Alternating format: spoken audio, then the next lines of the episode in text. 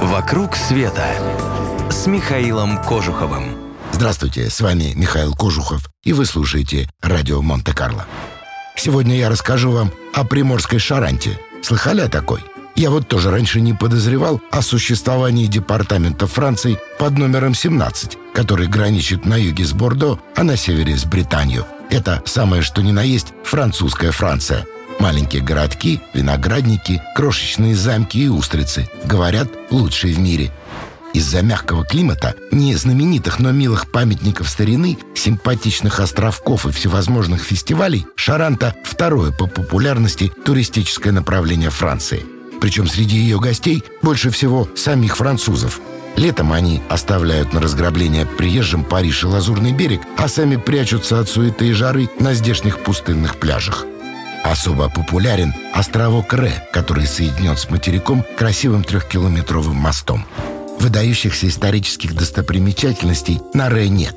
Низенькие домики, солончаки, деревушки с домами, выбеленными известью, и на каждом шагу надпись «Устрицы». Их выращивают здесь сотнями тысяч, если не миллионами. Говорят, они здесь самые вкусные во всей Франции. И уж самые дешевые, точно.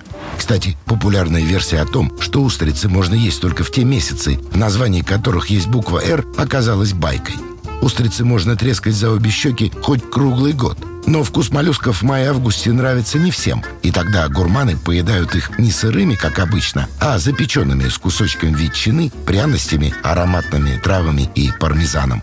Раньше, признаться, я немного завидовал тем, кто избрал своей судьбой выращивание устриц. Еще бы, живешь на океане, целыми днями чешешь пузо, а устрицы растут себе на металлических сетках. Оказалось, выращивание моллюсков – тяжкий ежедневный труд, сродни любому крестьянскому.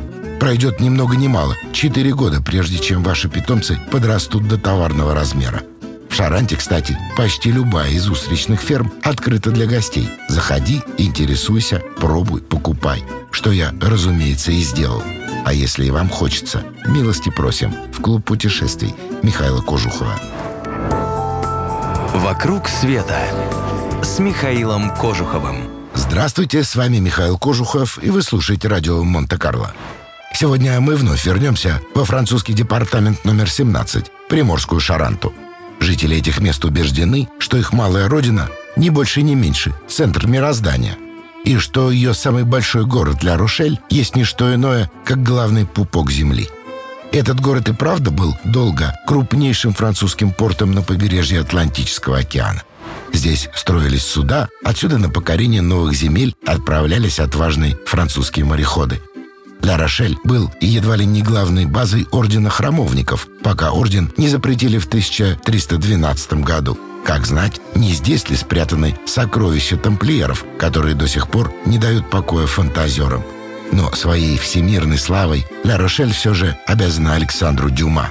Осадой мятежного города заканчивается первый том книги о трех мушкетерах. Ее автор вообще-то вольно обращался с историей, но осада Ля-Рошеля королевскими войсками мятежной крепости гугенотов, конечно, была в 1627-1628 годах. Последствия тех далеких битв видны и сегодня. Когда гуляешь по обаятельному центру города, который мало изменился за минувшие столетия, заметно.